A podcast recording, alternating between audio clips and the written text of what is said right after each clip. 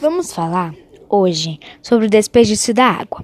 O desperdício da água, muitas pessoas faz isso, como deixar a torneira aberta e gastar água com a mangueira em vez de pegar um balde com água.